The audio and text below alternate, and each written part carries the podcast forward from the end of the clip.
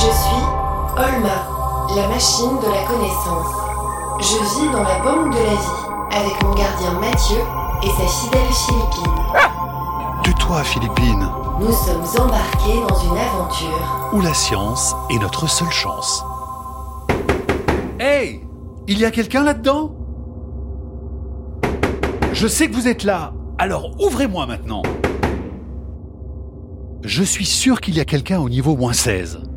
Entre la plume de perroquet que Philippine avait retrouvée, l'indice caché derrière le poster et les livreurs de la dernière fois, ça fait vraiment trop de choses bizarres. Mais j'ai eu une idée. Je vais glisser dans la porte un petit bout de papier. S'il est tombé lorsque je reviendrai, c'est que quelqu'un est passé par là. Rodrigo, tu peux venir me chercher maintenant?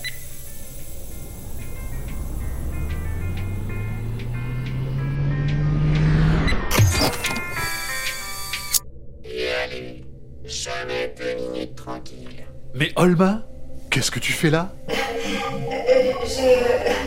On discutait avec Rodrigo. Il me faisait écouter un morceau. Ah bon, mais quoi comme morceau? De quoi je me mêle? Achète-toi une vie, bolos. Non mais comment il me parle l'ascenseur? Mathieu, ça ce n'est vraiment pas gentil de traiter Rodrigo de vulgaire ascenseur. Ouais, ça fait mal. Ok, ok, pardon. Allez, je retire ce que j'ai dit. Allez, monte maintenant. La scientifique Cathy Clairbeau est arrivée et elle va nous parler de l'atmosphère. Dites donc tous les deux, vous ne seriez pas un peu... Un peu quoi? Un peu amoureux? MDR, le mec a craqué son slip. Olma, qu'est-ce que c'est que cette nouvelle couleur? Vermeil. Nuance 614. Je suis embarrassée.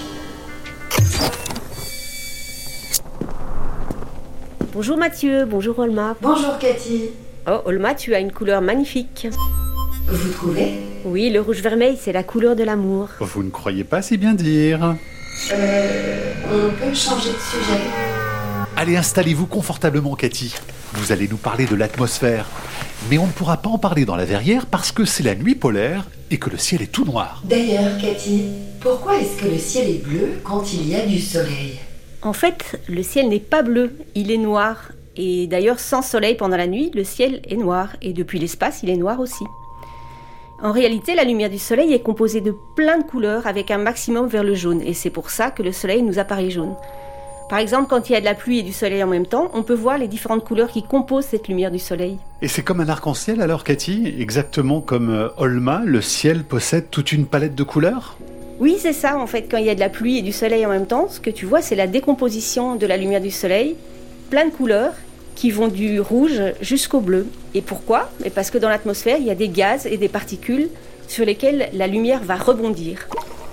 Et donc, un exemple, quand tu vas en montagne, le ciel est plus bleu. Et il est plus bleu parce que euh, y a moins de gaz et de particules. Au contraire, si tu vas à un endroit où il pleut beaucoup, le ciel est chargé de gouttelettes de pluie et donc le ciel va t'apparaître plus blanc ou plus gris. Mais alors, Cathy, si le ciel est noir et la lumière blanche, pourquoi le voit-on bleu? Parce que justement, le- la lumière va rebondir sur toutes les particules et toutes les molécules qu'il y a dans l'atmosphère. Et ton œil va avoir de préférence certaines ondes et il va t'apparaître bleu. Mais l'atmosphère, elle fait quelle épaisseur exactement dans le ciel? L'atmosphère, elle s'étend du sol où on marche jusqu'à environ 100 km. Et donc voilà, c'est une grosse couche d'environ 100 km avec des gaz qui sont mélangés à des particules. Donc je peux dire que je marche sur l'atmosphère et que je baigne dans l'atmosphère On peut dire qu'on a les pieds sur Terre et le nez dans l'atmosphère. L'atmosphère, Cathy, nom masculin ou féminin? On dit plutôt une atmosphère. Merci. Information enregistrée. Mais alors, cette atmosphère terrestre, de quoi est-elle formée? Alors l'essentiel de l'atmosphère, les 99%, c'est de l'azote et de l'oxygène. L'oxygène, c'est grâce à lui que tu respires. Mais nous, les scientifiques, on s'intéresse justement aux petits pourcents de gaz qui restent et qui sont des polluants ou des gaz à effet de serre. Ce sont eux qu'on va utiliser et étudier pour justement analyser la pollution, tout ce que les activités humaines dégagent comme gaz et surveiller la présence de ces gaz dans l'atmosphère. Ils jouent tous un rôle très important. Et Cathy, ces gaz polluants, ils ont un nom particulier? Oui, il y en a plein. Donc il y a la vapeur d'eau, il y a le dioxyde de carbone CO2 dont tu as sûrement entendu parler, il y a le méthane ou encore l'ozone. Donc si tu voles en avion par exemple au-dessus des nuages, tu avoir l'impression qu'il n'y a rien au-dessus des nuages. Et en fait, il y a des gaz. Et euh, le gaz principal présent à cette altitude-là, c'est l'ozone. Et donc cet ozone, ce qui va faire former une couche de protection qui va empêcher une partie du rayonnement ultraviolet de pénétrer et de brûler la peau. Et donc ce qu'il faut savoir, c'est que sans cet ozone, il n'y aurait pas de vie sur Terre. Les animaux et les humains seraient brûlés. C'est un bouclier qui protège euh, les êtres humains et qui fait qu'on peut vivre euh, sur la Terre comme on vit actuellement. Qu'est-ce qu'elle a tout d'un coup, Philippine? Elle veut que je la prenne sur mes genoux. Elle a besoin d'affection, j'ai l'impression. Mathieu, est-ce que tu penses que Philippine ressent des émotions? Ah oui, certainement. Comme les êtres humains? Non, je ne pense pas que ce soit pareil. Mais comme le chien a un système nerveux identique à l'homme, il peut ressentir différentes émotions comme la peur, la joie ou le stress. Mais tu vois là, Philippine a l'air de rechercher de l'affection, Olma. Et elle est contente que je lui en donne. On peut dire donc qu'elle ressent quelque chose. Et tu penses qu'elle peut être amoureuse? Ah ça non Il n'y a que les êtres humains qui tombent amoureux. Ah, je ne savais pas. Dites-nous Cathy, pour revenir à notre sujet, au milieu des années 80, il paraît que l'on parlait beaucoup du trou dans la couche d'ozone. Mais c'est quoi cette histoire de trou? Alors ce qui s'est passé au milieu des années 80, c'est qu'on s'est rendu compte en faisant des mesures de cet ozone qu'il y avait une diminution très très importante d'ozone à un endroit où on ne l'attendait pas du tout. Il y a une station qui a montré en Antarctique qu'il y avait presque plus d'ozone chaque année. Au mois de septembre, tous les ans, le même phénomène revenait. Alors, il y a plein de scientifiques qui ont travaillé sur cette question, qui ont essayé de comprendre pourquoi il y avait une diminution importante d'ozone à cet endroit-là. Il n'y a personne qui habite à cet endroit-là. Et on s'est rendu compte qu'il y avait une accumulation de chlore à cet endroit. Et d'autres scientifiques ont fait des expériences à laboratoire et ont vu que le chlore détruit l'ozone. Mais Cathy, est-ce qu'aujourd'hui la couche d'ozone va mieux? Oui, en fait, on a fait plein de travaux, on a fini par comprendre d'où venaient ces chlores. Ils étaient euh, contenus dans les gaz qui sont utilisés comme gaz propulseur pour les aérosols. Par exemple, si tu utilises du déodorant, mais il y a 30 ans de ça, le gaz propulseur pour envoyer ce déodorant, ça contenait des gaz qui s'appellent les chlorofluorocarbures. Et donc, ce sont des gaz qui contiennent des chlores, des fluors et des carbones. Et on s'est rendu compte que ces gaz étaient tellement stables dans l'atmosphère, c'est-à-dire ils n'étaient pas détruits, qui restaient très longtemps, plusieurs dizaines d'années, et qu'ils allaient s'accumuler, portés par les vents, jusqu'au pôle.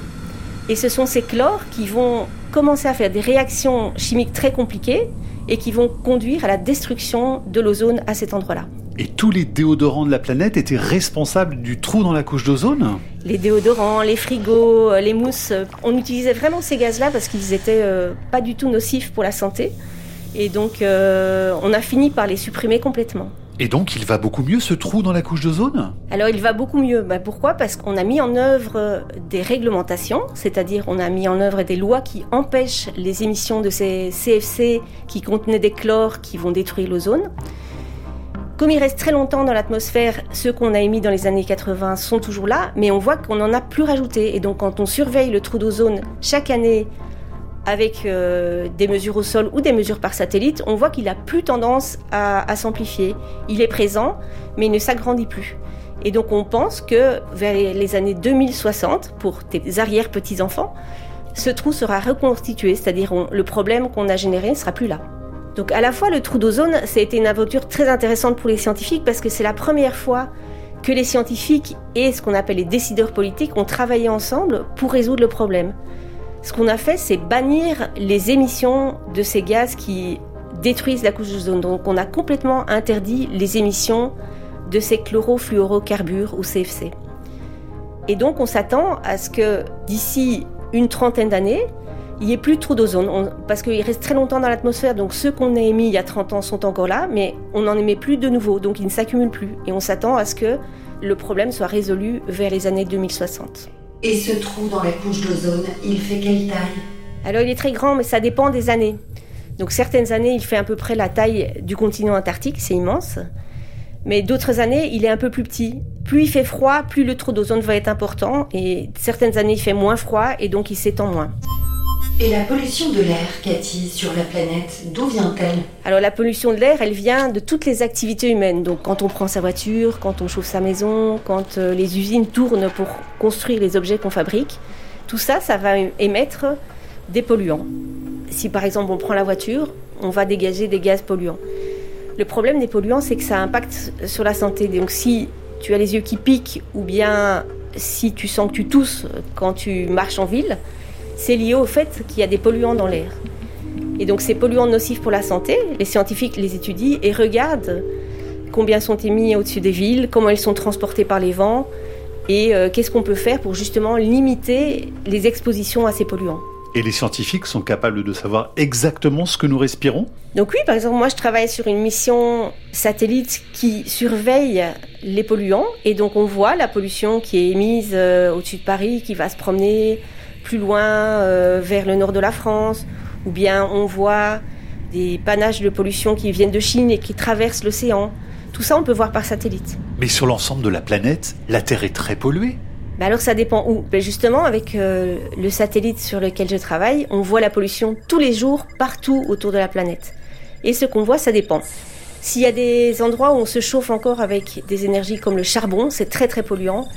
Et donc en Asie, il y a des régions qui sont vraiment terriblement polluées. On trouve tous les polluants en même temps. On trouve des gaz et des particules.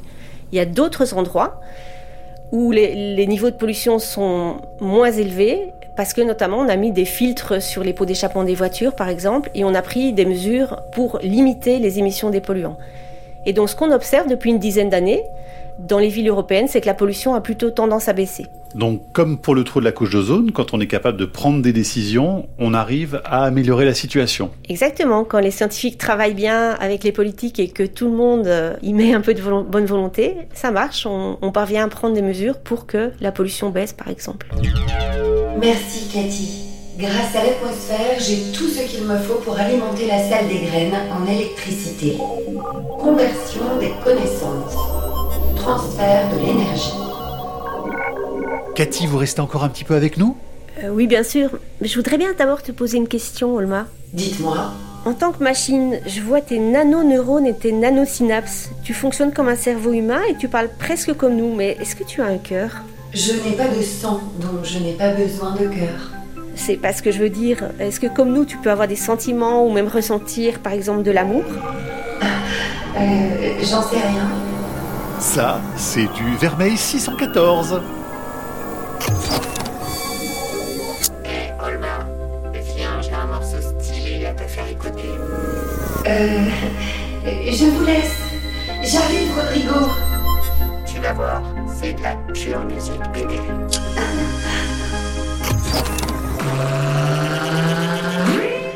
Olma est un podcast original de France Inter avec la Cité des sciences et de l'industrie.